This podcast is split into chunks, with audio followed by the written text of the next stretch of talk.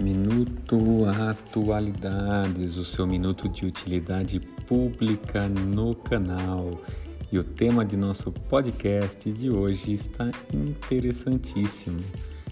Conversaremos sobre a PEC dos precatórios, também chamada PEC do calote. O que significa isso?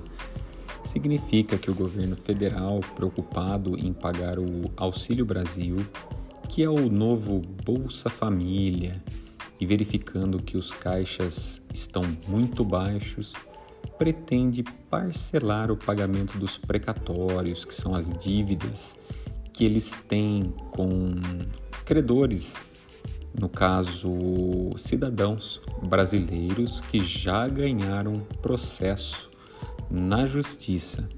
O governo pretende, com essa medida, em suas dívidas acima de 60 salários mínimos, que o pagamento seja feito de forma parcelada, já valendo para o ano de 2022, portanto, já para o ano que vem.